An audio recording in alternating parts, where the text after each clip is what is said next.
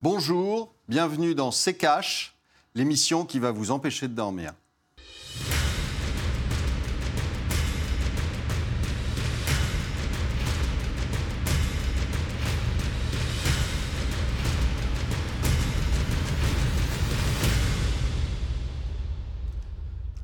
Bonjour, aujourd'hui nous allons vous parler de Hubert.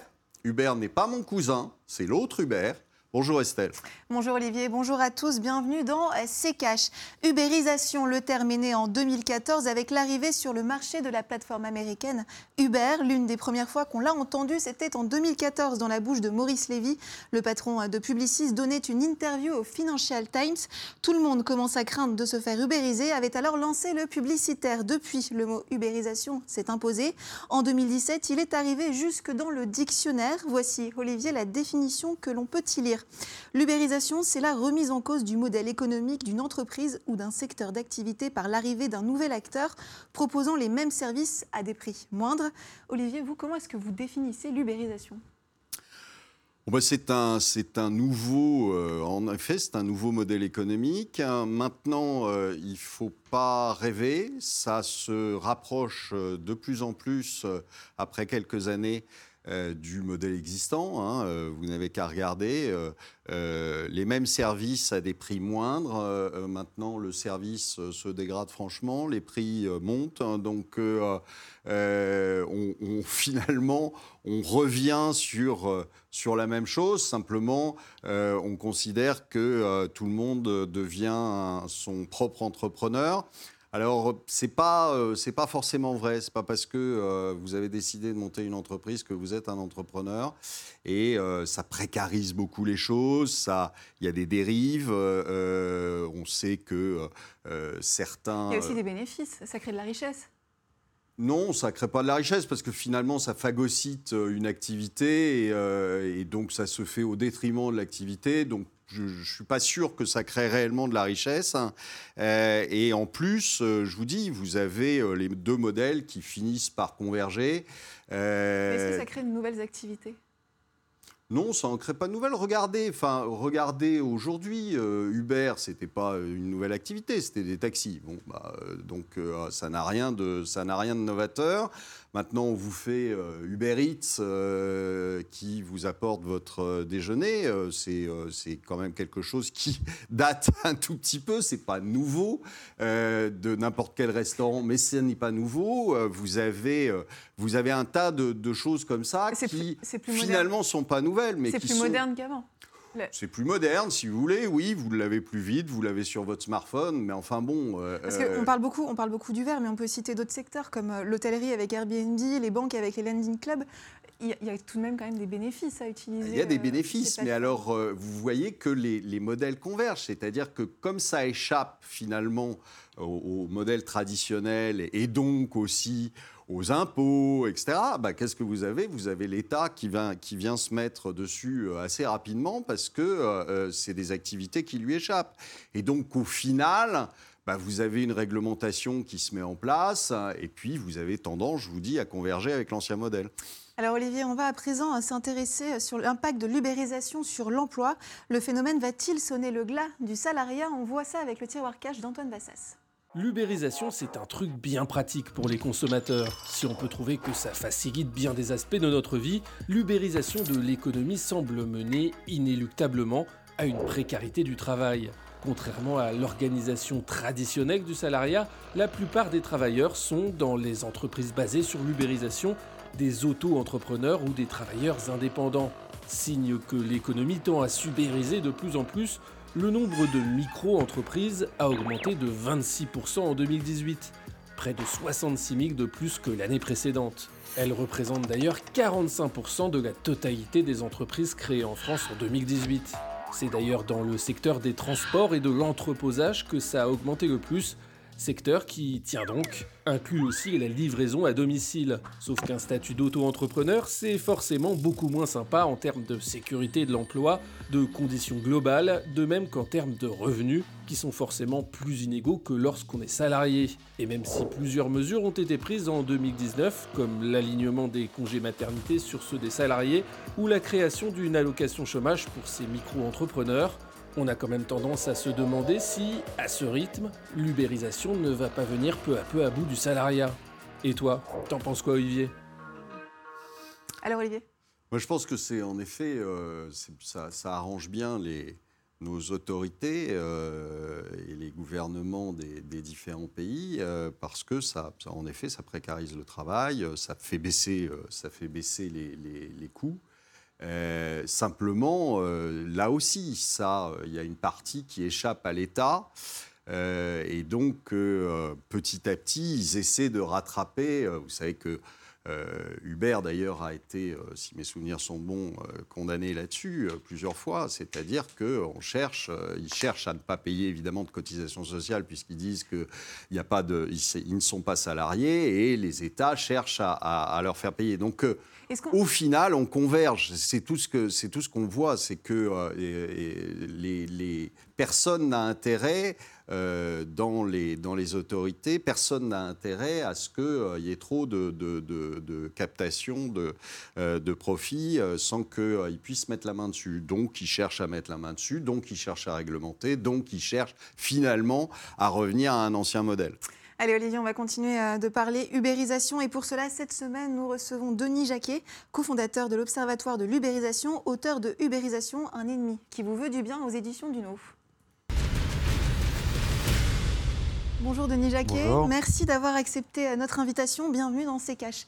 Alors on l'a vu, euh, l'ubérisation a quelque peu bouleversé notre économie. Euh, est-ce que l'on peut considérer ce phénomène comme un progrès? Alors, il y a changement et progrès. C'est vraiment deux choses très différentes. Pour l'instant, c'est un changement. Le progrès, on verra plus tard. Hein, ça demande quand même un tout petit peu de temps et un petit peu de recul. Et puis, ça dépend qui l'analyse. Bon, pour ceux qui analysent le chiffre d'affaires créé par le digital en général et par mhm. l'ubérisation en particulier, peuvent considérer que c'est un progrès. Parce qu'effectivement, avant, vous, moi, j'imagine, on prenait un taxi par semaine, on peut mhm. prendre deux VTC par jour, trois VTC. On avait 5 ou 6 000 chauffeurs, il y en a plus de 18 ou 20 000. Donc, clairement, pour ceux qui ont fait ces activités, c'est un progrès. Bon. Si on l'analyse du côté de celui qui travaille, finalement, la situation d'un chauffeur euh, qui, je le rappelle, n'est pas salarié la plupart du temps. Donc en fait, il n'y a pas eu de traumatisme dans cette profession parce qu'ils sont tous indépendants. Hein. C'est des artisans, commerçants avec un registre du commerce. Donc on n'a pas remplacé des chauffeurs salariés par des VTC mhm. indépendants. Ils ont le même statut. Ils travaillaient en moyenne tous à peu près 60 à 70 heures par semaine et ils gagnaient un peu plus. Bon, donc pour ceux-là, ce n'est pas forcément un progrès parce qu'en réalité, ils sont plus nombreux et à certaines périodes, ils gagnent moins. Bon. Et puis enfin, pour la société, bah, ça, on le verra après. Moi, je pense qu'au final, le fait qu'on mette plus d'indépendants versus le Code du travail, une fois qu'on aura réglé les problèmes de précarisation que vous pouviez évoquer, on aura plutôt un progrès parce que les Français, comme beaucoup, attendent moins de normes, plus de liberté et plus de confiance. Et je pense qu'on a depuis trop longtemps, pour plein de domaines, en France notamment, rogné sur notre liberté. Il est temps d'y revenir. Il y a une période d'adaptation qui est un peu mhm. désagréable et chaotique il faut la régler. Une fois réglée, je pense que chacun pouvant travailler quand il veut, à son rythme, voire avoir plusieurs activités, c'est malheureusement un sport auquel les gens vont devoir s'entraîner parce que ce qui arrive après, la vraie révolution de l'intelligence artificielle, de l'algorithmie, avoir un tel impact sur l'emploi que les gens qui ne seront pas prêts à ça vont beaucoup souffrir. Olivier, vous êtes d'accord avec ce que vous venez d'entendre? Euh, oui, alors sur le, je mets un bémol sur l'intelligence artificielle parce que euh, euh, pour l'instant, il faut savoir de quoi on parle et pour l'instant, ce n'est jamais qu'une grosse machine à calculer qui va beaucoup plus vite que vous. Et je ne suis pas sûr non plus que ce soit un progrès, c'est-à-dire que quand on va arriver à des voitures qui vont euh, rouler toutes seules, euh, sans chauffeur, euh, ça va faire encore des gens qui seront sans activité, mmh. et de plus de plus de, gens qui seront sans activité, et donc il faudra m'expliquer à un moment comment ces gens-là vont vivre. Bon, Peut-être qu'il y a des gens qui ont des solutions miracles. Il y en a beaucoup, des politiques qui ont des solutions miracles, mais en général, ça foire, hein, mmh. euh, souvent. Donc, euh, euh, je ne suis pas certain. Moi, je, je, considère que c'est, c'est, ça peut être intéressant. Maintenant, que ça apporte une réelle activité en plus, j'en doute, parce qu'au final, vous allez très vite euh, être bloqué par le fait que vous n'allez pas non plus consacrer euh, des milliers de, des milliers d'euros euh, à vous déplacer et vous allez vite revenir au métro ou, ou à pied parce que finalement ça coûte cher et ça coûte de plus en plus cher. On voit que les tarifs ont sérieusement augmenté chez, euh, chez Uber. Donc, on arrive au tarif des taxis quasiment. Et, euh, donc, euh, ça va vite freiner les gens euh, parce qu'ils n'ont pas un pouvoir d'achat extensible comme ça. Et, souvent, je vous dis, je pense que on va arriver à une, espèce de, convergence hein, qui va faire qu'une activité au départ Uber, qui au départ a apporté pas mal de choses. C'est vrai que les taxis sont nettement plus sympas, plus propres, plus bon, euh, mais euh, euh, qui au départ apporte un certain nombre de choses et puis qui au final convergent et puis se phagocytent l'une et l'autre, quoi, finalement. Euh, vous allez retomber sur probablement un nombre de courses pas tellement différents et puis un nombre de- de- de- d'acteurs qui seront en revanche beaucoup plus importants. Et, euh, euh, et donc, euh, au final, qu'est-ce que vous aurez gagné? Pas grand-chose. Ce que je vous ai dit aussi sur, le, sur le, le- le- la nourriture, qui, euh, les déjeuners qui vous sont amenés, c'est quand même pas quelque chose de nouveau. C'est pas une révolution en soi. hein. C'est quand même quelque chose de, à fait. euh, c'est le truc Internet. Bon, ok, d'accord. Alors c'est vrai que c'est plus facile que ce qu'on avait avant, mais enfin le livreur de pizza, euh, il n'est pas arrivé avec Uber et euh, donc euh, il était là avant. Justement, Denis, Et je pense pas qu'il y ait un vrai progrès. On peut pas parler de progrès. Denis Jacquin, on parle beaucoup, on entend beaucoup parler d'Uber, des, des livreurs. Est-ce qu'il y a d'autres secteurs où l'ubérisation, ça se passe bien? Bah, en fait, majoritairement, ça se passe plutôt bien. Euh, le problème, c'est que la- la- les, médias ont cristallisé sur deux professions, à juste titre, hein, pour, pour certains points de vue. Les livreurs, qui sont quand même l'activité la plus en croissance de tous les pays du monde, Chine en tête, puisqu'aujourd'hui, euh, la livraison par habitant, c'est quasiment 12 à 13 fois plus que les États-Unis. hein. La Chine est très en, très en avance sur beaucoup de choses, mais notamment sur celui-là. Et puis de l'autre côté, les taxis. Parce que, euh, effectivement, en préparant cette émission, on évoquait le fait que bah, quand les chauffeurs de taxi bloquent la porte Maillot à Paris, ça fait des images aux 20 heures et on en parle beaucoup. Mais en réalité, il y a plus de 450 plateformes en France bon, qui marchent extrêmement bien et avec des gens qui, principalement, eux, par contre, peuvent plus justement le considérer comme un progrès parce que quand vous êtes codeur, programmeur, graphiste, Mhm. euh, senior, hein, qui est quand même un pays où on a ostracisé les seniors depuis près de 30 ans, à près de 55 ans, vous n'existez plus. Aujourd'hui, les seniors ont trouvé un refuge dans l'auto-entrepreneuriat, et de plus en plus avec des prestations à valeur ajoutée de gens qui sont d'un très haut niveau, très haut profil, très grosse expérience et qui peuvent s'exprimer à travers de ça. Et nous, au début de l'Observatoire, on avait fait un sondage. On s'est dit, bon, c'est sacro-saint en France, ne pas parler de CDI, d'un emploi avec un contrat de travail. Les gens vont dire, Ah, vite, donnez-moi ça. Et on a fait un sondage auprès de toutes les autres plateformes, sauf Livreur et VTC. Mhm. Et aux surprises, 82% hein, des indépendants déclaraient ne pas vouloir d'un CDI et continuer à vouloir une, une activité indépendante. Et notamment beaucoup de jeunes qui disaient, mais moi, au lieu de bosser à Paris, je suis parti en province. Ouais. Mon coût d'immobilier, mon coût de transport, la qualité de l'air, la qualité des écoles, la qualité de vie quotidienne est juste extraordinaire. Je ne pouvais pas le faire avant parce que mon seul job possible était à Paris ou à Lyon. Et maintenant, je peux le faire à la campagne, pour euh, synthétiser, et je le fais. Et là, pour le coup, ça, on peut parler d'un début de progrès parce que dans la troisième vague, telle que certains la décrivent aujourd'hui, celle qui va arriver vraiment dans les années à venir, on dit qu'en gros, pour l'instant, c'était polarisé sur un certain nombre de grandes villes qui allaient tout absorber, toute l'activité. Et tout à coup, on s'aperçoit que peut-être, je dis bien peut-être, le digital va permettre de remettre de l'activité dans des territoires qui meurent. Et du coup, parce que bah, du coup, les gens vont pouvoir exercer leur activité. euh, et là, je suis en train de finir un, bouquin que je vous, conseille, qui est The Third Wave euh, par Steve Case, le patron- patron d'AOL, qui dit bah, c'est peut-être le début de la phase où les États-Unis étaient en train de mourir de l'intérieur et en train de se réactiver dans une vingtaine de villes qui étaient en train de mourir parce que le digital recrée sur place des activités, ce qui suppose, un, d'avoir de l'Internet, Mhm. de la fibre et du haut débit, parce que sinon, ça n'arrivera pas. En fait, la c'est digital, c'est pas Uber. Ah oui, oui, bah, c'est-à-dire que l'ubérisation, on a fini par concentrer à cause du mot sur Uber, hein, mais en réalité, Uber, c'est une plateforme parmi 450. On est d'accord. Donc euh, voilà. et la majeure, euh, la majeure partie des problèmes se concentre sur euh, les livreurs et les VTC. Oui, pour, pour deux raisons. Alors la première, bon, moi très honnêtement sur le phénomène Uber, j'y vois du plus et du moins. Le, plus, c'est qu'en réalité, on a eu pendant 30 ans, et c'est un de mes copains de promo, donc il sait mon, mon discours là-dessus, Taxi G7 et Taxi Bleu, hein, qui en gros ont monopolisé l'activité dans un système qui était franchement quasi mafieux, qui a profité exclusivement à la famille Rousselet, avec des protections politiques depuis Mitterrand qu'on connaît bien, et qui fait qu'ils se sont gavés. Alors lui, il a trois yachts à Saint-Tropez et la vie est belle. Je n'ai pas vu l'amélioration fondamentale pour les chauffeurs de taxi, qui ont accusé en plus Uber de ne pas payer d'impôts, alors que la DGI, enfin la Direction des impôts en France, vous explique depuis 20 ans, tous les chauffeurs de taxi sont tellement à la ramasse que leur premier sport national, c'est de tout faire pour ne pas payer d'impôts. Bon. Donc du coup, moi j'y vois le fait de sortir de ce système opaque de tractation des licences qui étaient gratuites, qui sont devenues payantes, et qui ont mis ces chauffeurs de taxi au tapis parce qu'à Paris, c'est 240 000 euros. Bon. Mhm. Donc, du coup, moi, sortir de ce système en tant que libéral, ça me va plutôt bien. Maintenant, le fait qu'un jeune qui était à 62% au chômage de longue durée avant l'arrivée d'Uber trouve un job, je le mhm. vois plutôt bien. Maintenant, le problème, effectivement, c'est plus en tant que consommateur. Je trouvais que c'était un service de bonne qualité au début, qui se dégrade aujourd'hui. Le prix, comme vous le rappelez, euh, monsieur, tout à l'heure, était un prix plutôt sympa. Maintenant, aller à Las Vegas pendant le CES, vous avez parfois des coefficients de 12 sur le prix de base. Donc c'est beaucoup plus cher qu'un taxi. Donc je ne pense pas qu'en tant que consommateur, on ait gagné. La seule chose qu'on gagne encore aujourd'hui, c'est le temps. Puisque vous soyez à New York, à Tokyo, etc., on est passé de 20 à 25 minutes d'attente sur les périodes de rush à 4 à 6 minutes, sauf qu'effectivement, on connaît les programmes sur une annulation de, dernière minute. Donc, ça s'est concentré là-dessus. Par contre, c'est plus juste que ça se concentre sur les livreurs, parce que les livreurs sont dans une vraie situation plus précarisée. Mhm. Euh, ils n'ont pas de revenus de substitution, très peu de couverture maladie, pas de formation, rien du tout.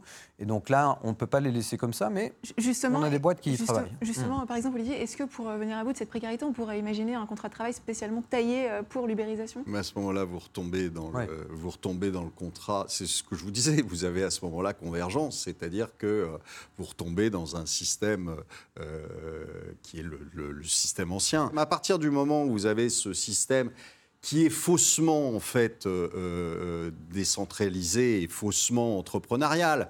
Euh, les, les, Uber sont, sont, au final des salariés, mais qui ne payent pas de cotisation sociale. En fait, c'est ça. Quelle solution Parce qu'ils sont, ils sont complètement intégrés dans, le, dans le, la société Uber. Donc, c'est, c'est, l'idée peut paraître intéressante, mais plutôt l'idée d'une plateforme qui sert à des, à des, des gens euh, qui sont indépendants à se faire connaître, à avoir donc des contrats, à avoir des liaisons avec, euh, avec des entreprises qui cherchent, ça, d'accord. Euh, mais ça, c'est pas Uber. Uber, c'est autre chose.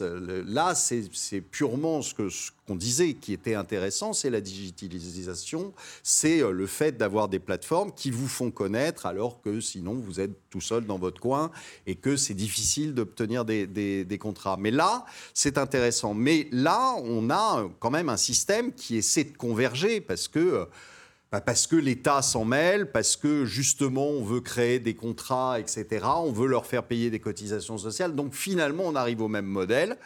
Et euh, euh, petit à petit, vous allez vous retrouver avec un nouveau Rousselet, un nouveau G7, et, euh, et finalement ça n'aura pas changé grand-chose. Hmm.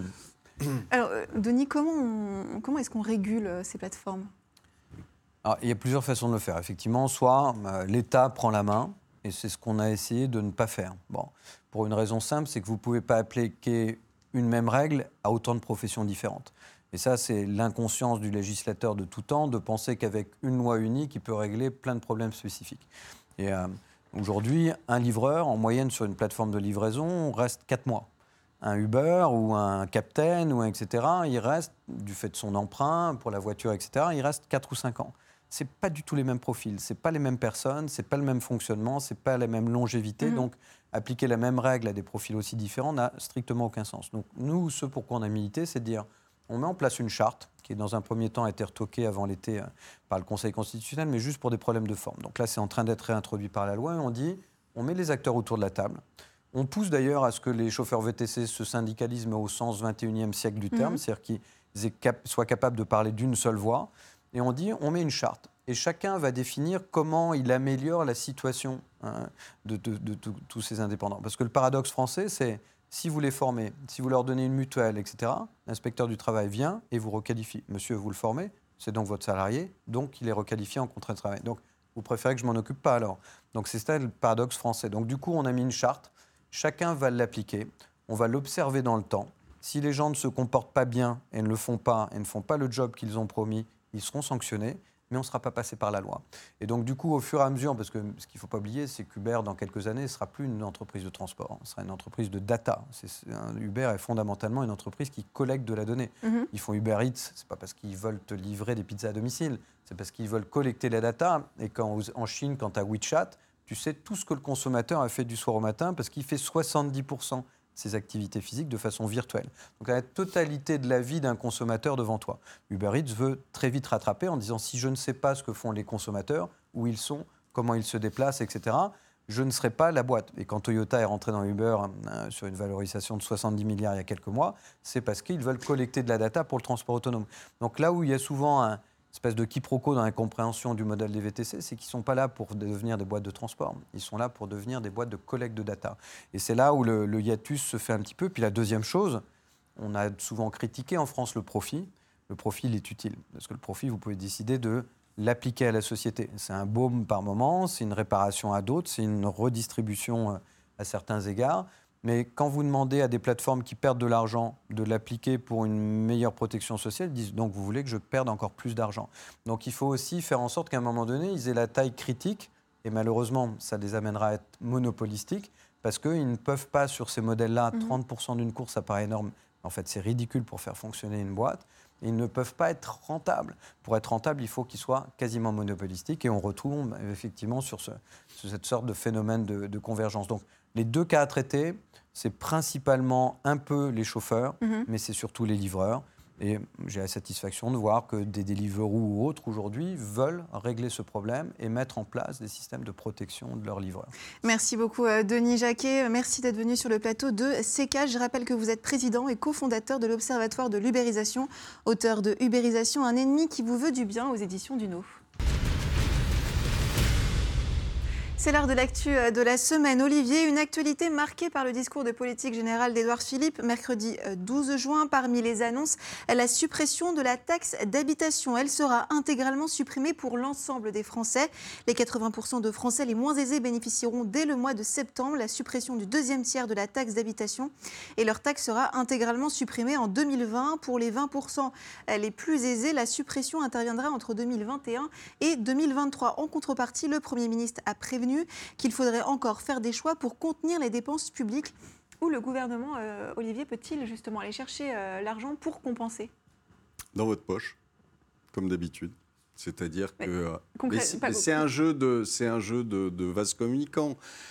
vous n'aurez jamais de baisse des dépenses publiques pour la bonne et simple raison que ça voudrait dire qu'ils baissent leur train de vie. Ils n'ont pas du tout envie de le faire.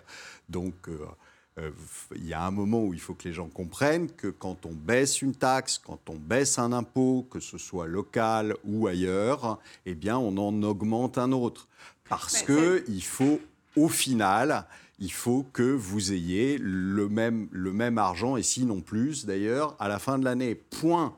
Et comme en plus, vous savez que dans les budgets ne sont pas compris, parce que les budgets sont toujours faits sur des croissances qui font 1,5, 2%, 3%, etc., et que ça n'est pas ça, qu'aujourd'hui on vous explique qu'on est en récession et que donc vous n'aurez pas les rentrées qui sont attendues. Diminuer le train de vie de l'État, c'est euh, inimaginable c'est inimaginable. De, dites-vous que tous ces gens-là vivent sur la bête. Ils n'ont pas du tout envie de baisser leur train de vie.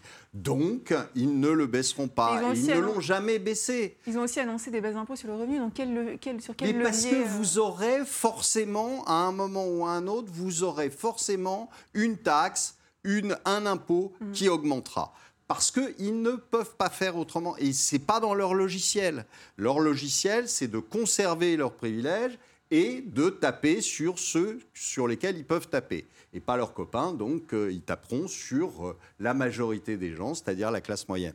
Et ils le feront, et ils le feront, c'est indéniable. Le problème, c'est que euh, les gens n'ont pas de mémoire. Mais souvenez-vous de ce qui est promis depuis 20 ans, qu'on vous baisse les impôts et qui n'ont jamais cessé d'augmenter. Donc euh, arrêtez de croire au Père Noël. Merci Olivier. Allez, on passe tout de suite au débrief des commentaires. Vous avez été euh, nombreux à réagir à notre émission euh, consacrée au Bitcoin et parmi les commentaires sélectionnés, Olivier, euh, celui de Grégor. Le Bitcoin est la monnaie du peuple. Le Bitcoin vous appartient alors que vos euros appartiennent à la banque. Vous ne pouvez pas faire ce que vous voulez avec. Vous demandez à la banque si vous pouvez utiliser votre argent. Si vous voulez dépenser 1500 euros, vous ne pouvez pas. De plus, si vous voulez transférer, cela prend du temps alors qu'avec les cryptos, en quelques secondes ou quelques minutes, c'est réglé. Faux. Alors on est tombé sur la secte, euh, la secte Bitcoin, hein. c'est-à-dire que dès que vous parlez du Bitcoin, et puis alors si vous avez le malheur d'en parler en plus euh, pas en bien, il faut pas ce que ce qu'attendent les gens qui euh, rêvent de ça, eh bien tout le monde vous tombe dessus. C'est à mourir de rire. On a quand même moins de comptes à rendre quand on transfère du Bitcoin que quand on fait. Mais on a de moins en moins, c'est de moins en moins anonyme les transactions qu'il y a sur le Bitcoin. Je vous ai dit depuis le début de l'année, il y a quand même un milliard de dollars en Bitcoin qui ont disparu, qui ont été volés, qui ont été... Bon. Donc, euh, arrêtez de parler d'un truc qui est sûr, qui... Euh, euh, il y en a certains qui comparent ça à l'or, ça, ça, me fait doucement rigoler. Mais voilà, c'est un phénomène qui on vous l'a expliqué, a une utilité parce que ça a répondu à un certain moment à une peur des gens qui sont allés euh, mais ça, me fait furieusement penser au mouton qui, pour éviter le loup, va se jeter dans la falaise. Bah, c'est exactement ça le Bitcoin. Olivier, puisque vous parliez de l'or, on passe au commentaire de euh, Café John. L'or, c'est mieux, même meilleur que tout pour l'épargne. Bah, euh, ça me paraît plus intelligent d'épargner sur de l'or que d'épargner sur du bitcoin, dont vous n'avez absolument aucune idée de la valeur demain.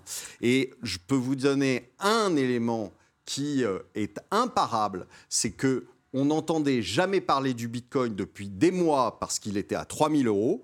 Euh, 3000 euh, dollars le, Bitcoin. Et puis tout d'un coup, il remonte à 8000. Mmh. Là, tout le monde se met à en parler. Et il y a un indicateur qui ne loupe jamais. On vous annonce des prix de 100 000, 200 000, 300 000 euros sur le Bitcoin. Je peux vous dire que vous avez beaucoup de chances d'aller le revoir à 3000 et rapidement. Merci Olivier, c'est la fin de cette émission. Merci de l'avoir suivi. Vous pouvez découvrir notre émission consacrée au Bitcoin sur notre site internet rtfrance.tv. En attendant, on se retrouve la semaine prochaine. Olivier.